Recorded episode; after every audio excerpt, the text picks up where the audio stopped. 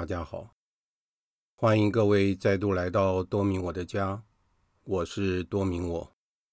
在今天的讲座之前，我们来做一个简单的祈祷：万福玛利亚，你充满圣宠，主与你同在，你在妇女中受赞颂，你的亲子耶稣同受赞颂。天主圣母玛利亚，求你现在和我们临终时，为我们罪人祈求天主。阿门。圣加贝尔，为我等起；圣保禄，为我等起。我平常看电视，我只看新闻，但是我发现现在的新闻节目所播报的大部分都是负面的新闻，特别是社会新闻，让人感觉到非常的痛心疾首。就在前几天，在台中发生了一件车子擦撞的事件。有一个十八岁的学生开着 Volkswagen 的车子，跟一部跑车擦撞了。这十八岁的年轻人，他知道自己错了，马上下了车跟对方道歉。没想到跑车上有三个恶煞跳下车来，他们不管。这个年轻人的道歉，就直接把他痛打一顿，送到加护病房，差点就丧失了生命。而且当时这三名恶煞还叫来二十几个人来助阵。刚开始警方的处理态度很消极，但是最后这件事件震惊了市政府，所以市长要求严惩。我们以为。经过严惩之后，这些事件就会销声匿迹了。但是不然，如果你在 Google 上面搜寻砸车事件，会跳出来很多有关砸车的事件。不管是在新竹或是在各个地方，大家就是因为一点点小的摩擦，就要将别人置之于死地，甚至于在 Seven Eleven 晚上值夜班的收银员，因为劝顾客要戴上口罩，结果被这位顾客给刺死了。前一阵子，在屏东的 Seven Eleven，也是因为超商的店员劝告顾客要戴上口罩，结果造成顾客的失控，把店员的眼睛给挖瞎了。我心里在想，我们这个社会到底是出了什么问题？一点的小事情，不是要置人于死地，就要把人家的眼睛给挖瞎了。我们的教育到底是出了什么问题啊？我们应该要怎么样去面对这样的事情？因为我们住在这个社会，我们关心这个国家，这个国家到底是怎么回事呢？我们过去在学校学的是修身齐家治国平天下。如果不先从修身开始，哪能够把自己的家庭照顾好呢？那这个国家更不用谈要怎么安定下来呢？过去谈的是温良恭俭让，现在不是了，大家不重视这个。我们看到在表演艺术厅。或是在台上歌唱的某些歌手，他可以在台上大肆骂脏话，而且台下的人还跟着附和。个人觉得真的很惊讶，现在的人到底是发生了什么事？以前认为不应该做的事，现在好像已经被合理化了。如果现在已经不谈中华文化了，那我想知道一下，台湾文化到底是什么？现在的文化就是台湾文化吗？现在的人不接受别人的指正，不会谦逊地说“不好意思，我会改过”，反而会说“莫里西贝安诺”。我们住在台湾这个地方，我们关心台湾所有的事情。台湾加油！今天的讲座主题。是家庭教育，这个主题是我要制作与狄刚总主教对谈的第四个主题。家庭教育是一切教育的基础。孩子们在出生之后，就在这个家庭中学习各种的知识、生活的技能、价值观，以及性格的建立，还有各种美德的陶成等。而父母则是孩子们的第一位导师，也可以说是孩子们心中的偶像。然而，一般的新手妈妈，面对第一个孩子出生的时候，难免会手足无措。面对孩子各个年龄阶段的成长，都是全新的体验以及挑战。在这个时候，最好是身边能够有一位专家，可以让我们随时的提问，或者是得到有效的解答。当第二个孩子出生的时候，应该就能够。较为驾轻就熟了，而且可以适时的修正刚开始养老大的时候所发生的错误，才不至于重蹈覆辙。之后也就可以以此类推了。教育子女确实是一项非常重要的专业，同时赋予了父母非常重要的责任。因此，我们必须要在繁忙的工作中，抽出时间来做一些有效的学习，以及认识与自己志同道合的父母们，彼此学习，互相鼓励。这真的是一件很重要的工作啊！教育本身是一项神圣的使命，无论对于子女、学生、朋友、同事，还有下属等，甚至于。有时候会面对主管及长上，也会面临同样的情况，只是在做法上要拿捏得恰到好处，才能够达到教育真正的目的。最近看到好友写了一篇好文章，谈到了个人育儿的经验，将教育子女看作是一位艺术家的创作过程。就如同在行塑一件经典的艺术品一样，这样的比喻确实是再恰当不过了。而且，教育子女确实是当作为一位艺术家的工作，而我们的作品就是我们的子女。所以，从事教育工作者可以是多种角色，例如说父母。老师、主管及长上等，都担任着艺术家的角色。我们所形塑的对象是人，而且在这个教育及创作的过程中，是充满着挑战性的，因为人有自由意志、理智、个性、情绪、感情等等因素在里面。我们要如何能够担任好这位艺术家的角色呢？怎么样才能创作出伟大的作品呢？这就要花费许多的心力与巧思了，最后才能达到既定的目标。而且这项精美的艺术杰作，它是具有生命的，它会和我们一样，持续的去影响它的下一代。以及所有与他接触到的人们，这是多么有意义的一件事情啊！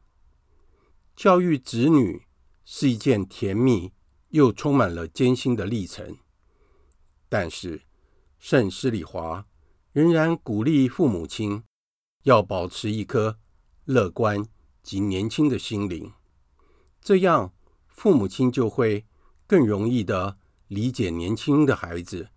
所崇尚的志向，甚至于他们那不切实际的梦想。人生在转变着，对于许多新的事物，我们或许不会喜欢，但是客观的来说，新的事物或许不比旧的事物好，却也不算是坏的。它只是另一种生活方式而已。若是我们过于的重视那些细微的差异，冲突就会不时的发生，而且这些都是可以透过一些基本的常识以及幽默感来消弭它的。接下来，我们来谈一下自由与权威。谈到自由，这确实是天主赐予人类最珍贵的宝贝。然而，我们必须要珍惜并且善用它。对于孩子也是一样，孩子的理智逐渐的成长，我们要教导他们分辨什么是对的，什么是不对的，什么是可以做的，什么是不能碰的。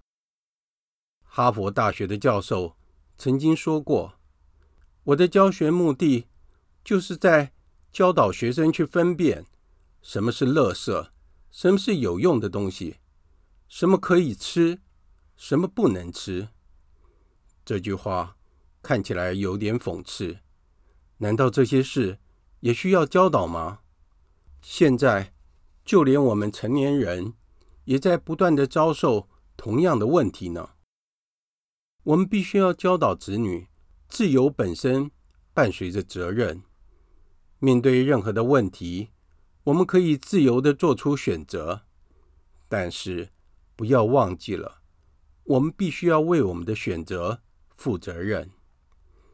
天主教道理告诉我们说，如果我们没有体认人的真实处境、人的脆弱本质，就会导致。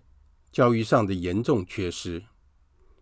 为了培育一个自由的人，我们必须要考虑到原主父母所犯的原罪，还有他的后果，那就是人性的弱点、罪恶的倾向。因而，人应当努力地克服自身的软弱。其次，教育一直是在解决人类因为原罪。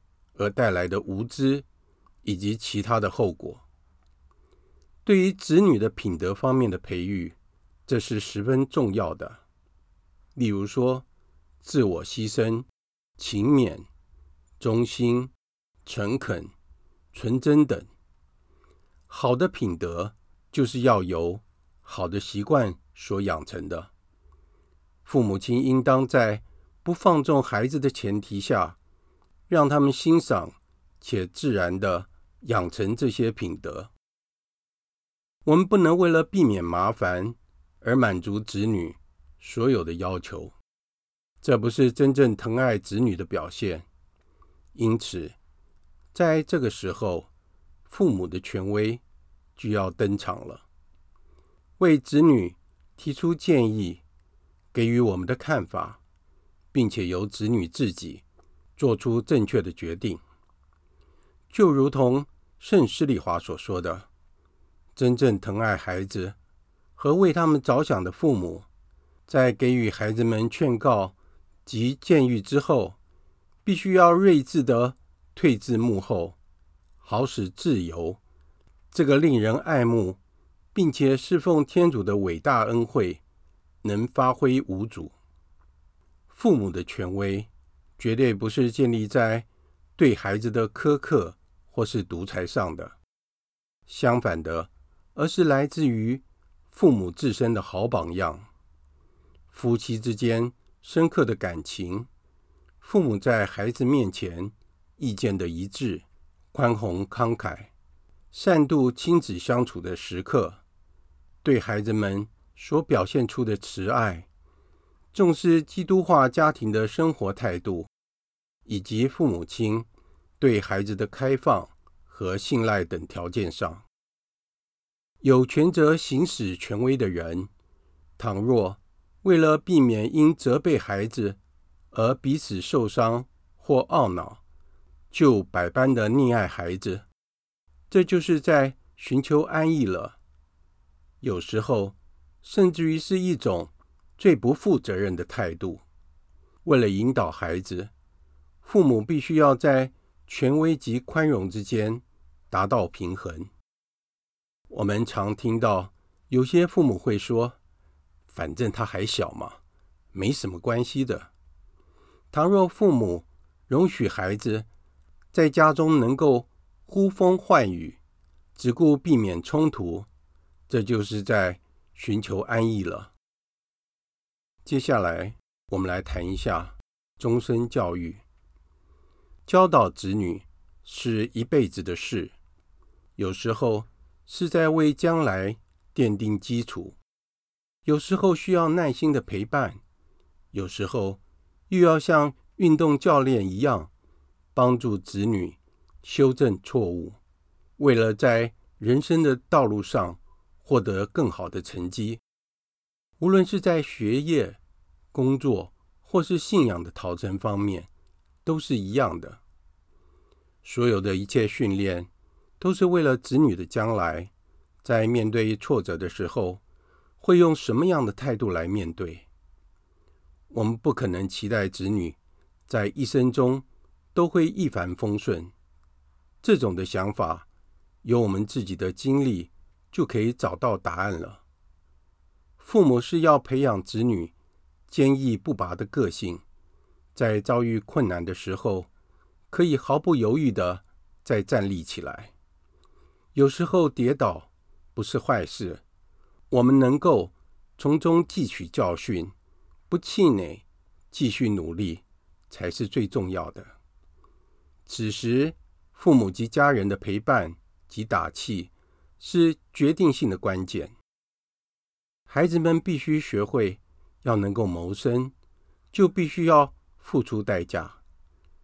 如何能够与那些较有智慧，或是与较有社会地位的人相处？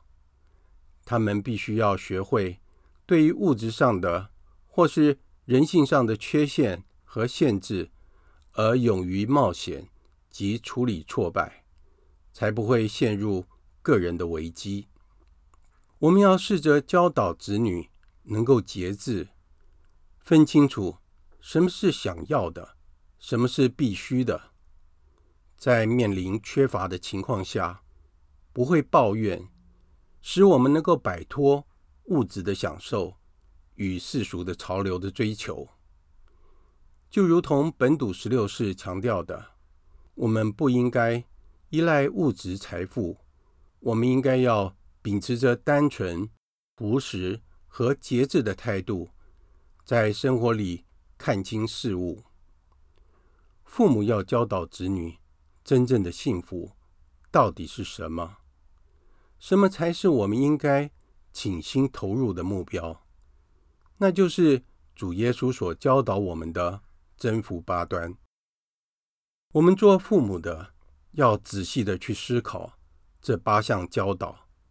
而且要真正的与他认同，活出他来，这样子女才能学习我们的榜样。例如说，我们回到家中，若是成天上网、看电视、玩电动，或是整天只想着工作，不关心家中的成员，如此如何能教导孩子们有好的习惯呢？而且如何要求孩子切除坏习惯呢？或是对自己的家有向心力呢？而且，如果父母亲只顾着为孩子们所做的错事来找借口，就很难让他们为他们的错误负起责任。为孩子找借口，这永远不是有效解决事情的方法。这样会剥夺他们。反思自己的行为，使他们错失了学习自我反省以及获得改正经验的好机会。我们来谈一下恒常的教育。做父母的要有恒心，在子女的成长的不同的年龄及阶段，给予他们最好的指导与教育。因此，不是子女要不断的学习，连同父母也是一样的，要不断的充电，才能适时的为子女提出及时的建议与看法。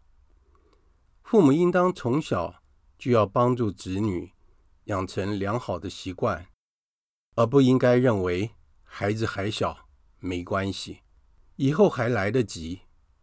然而，孩子要是到了四岁到六岁，没有养成好的习惯，就会成为家中的小霸王，无论是谁也管不住了。因此，父母亲应该要努力的帮助孩子，培养他们自我管理和自我克制的能力，不要让他们养成茶来伸手、饭来张口的恶习。否则的话，将来更容易受到周围环境不良的影响，例如说，个人主义、消费主义、性放纵、吸毒以及其他成瘾的恶习，或是跟着时下的新潮流的意识形态而随波逐流。父母应该要珍惜与孩子们相处的时间，彼此互相谈心，如此。可以触及到许多不同的话题，例如说兴趣、嗜好、成功、失败、理想、抱负等等。借此，父母也同时能够将自己丰富的经验、正确的价值观传授给子女。否则，孩子们若是没有适当的咨询对象，就会去寻求同才之间的意见。反而会使问题变得更复杂了。接下来，我们来谈一下信任。父母的权威应该建立在亲子之间彼此相互信任的基础上。父母要让孩子感受到真正的慈爱与关怀，要让孩子知道父母关心他们生活中的所有的一切事情。除了关心他们的课业之外，还有他们的朋友、活动环境、作息时间、喜怒哀乐，与他们一同分享成功与失败，让他们感受到父母是值得信赖的，如此才能够建立父母的权威。如果亲子之间无法建立彼此信任，孩子到了青春期，无论是生理上，或是心理上的问题，就会层出不穷。孩子无法应付，找不到正确的答案以及适当的出口，情况就会变得更加恶化了。圣施礼华教导我们说：“我总是劝告父母，要跟孩子们做朋友。父母养育孩子所需要的权威，是建立在。”密切的跟他们的友谊配合，就是说，在某一个角度，要和他们有着同样的地位。孩子们，包括那些个性倔强而态度冷淡的，都想和父母有一份亲密而且有如兄弟般的情谊。关键是在于互相信任。父母应该在友谊的气氛下。教养子女，绝对不要给他们不信任的印象。父母该给予孩子自由，并且教他们怎么样的使用它，而且要负上个人的责任。有时候，父母可以让孩子愚弄自己，因为他们所表现出对孩子们的信任，会让孩子们因为滥用了这份信任。而感到惭愧，他们会自行的改错。相反的，倘若孩子们没有自由，感觉到没有人信任他们，他们就会倾向欺骗父母。父母在任何状况之下，都要怀抱着希望，保持乐观，对于子女的未来充满信心，不要因为一时的挫败而灰心丧志。这样才能在子女面对困难、遭遇失败的时候，给予他们最大的支持，获得重新站起来的力量。没有经历失败经验的孩子，不知道如何面对失败，反而会惊慌失措。然而，屡遭失败又不断重新开始的孩子，会从失败中汲取教训，而且越挫越勇。亲子教育是一辈子的事，也是最有价值的投资。我们的好榜样以及优良的教育方式，会给下一代重大的影响。他们也会继续的传承同样的精神，交给自己的下一代，甚至于影响周围的人。我们要学习圣母的榜样，她是最完美的母亲，为主耶稣奉献了一切，陪伴他度过一生中的光荣、痛苦及复活的时刻，最后完成了天父所交托给他的使命。我们也求圣母玛利亚为我们转导，让我们也能够完成所肩负的任务。今天的讲座就在这里结束了。在结束之前，我们做一个简单的祈祷：万福玛利亚，你充满圣宠，主与你同在，你在妇女中受赞颂，你的亲子耶稣同受赞颂。天主圣母玛利亚，求您现在。和我们临终时，为我们罪人祈求天主。阿门。圣母玛利亚，我等希望上智之作，为我等起。感谢大家的收听，我们下次再会。